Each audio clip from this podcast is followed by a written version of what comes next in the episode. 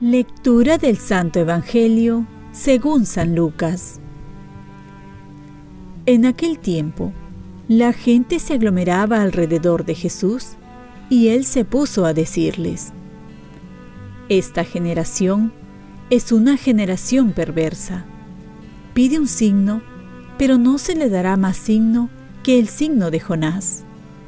Como Jonás fue un signo para los habitantes de Nínive, lo mismo será el Hijo del Hombre para esta generación. La reina del sur se levantará en el juicio con los hombres de esta generación y los condenará, porque ella vino desde los confines de la tierra para escuchar la sabiduría de Salomón, y aquí hay alguien que es más que Salomón. Los hombres de Nínive se levantarán en el juicio con los hombres de esta generación y la condenarán, porque ellos se convirtieron con la predicación de Jonás, y aquí hay alguien que es más que Jonás.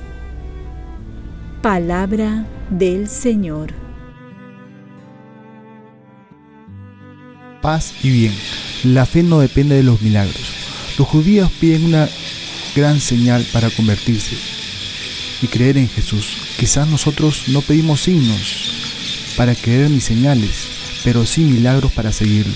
Si fuese así, ¿dónde quedaría la fe? La fe por ello no depende de milagros, es un don de Dios y una respuesta del hombre. La fe consiste en fiarse de Dios, sobre todo en los momentos más difíciles. Y si vemos atrás en nuestra vida, podemos comprobar que hay motivos suficientes para fiarse de Dios.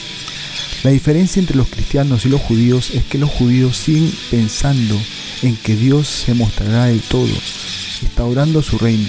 Se han quedado en los signos y hasta ahora no aceptan a Jesús. Jesús toma el ejemplo de Salomón como referente de sabiduría, también de Jonás, y se muestra superiores a ellos. Podemos situar hoy, a pesar de todo, estos grandes personajes como Mahoma, Buda, Gandhi, Confucio, que tienen tantos seguidores, Jesús es superior a todos ellos, mientras muchos prefieren creer en ellos que son simples hombres, no creen en Jesús que es Dios. Si vemos que la gente pide un signo para creer en Jesús, nosotros seamos esos signos con nuestras vidas. Si buscan un milagro, seamos esos milagros que se muestran a través de la conversión. Oremos. Te pedimos Señor que tu gracia nos preceda y acompañe y nos sostenga continuamente en las buenas obras. Ofrezcamos nuestro día.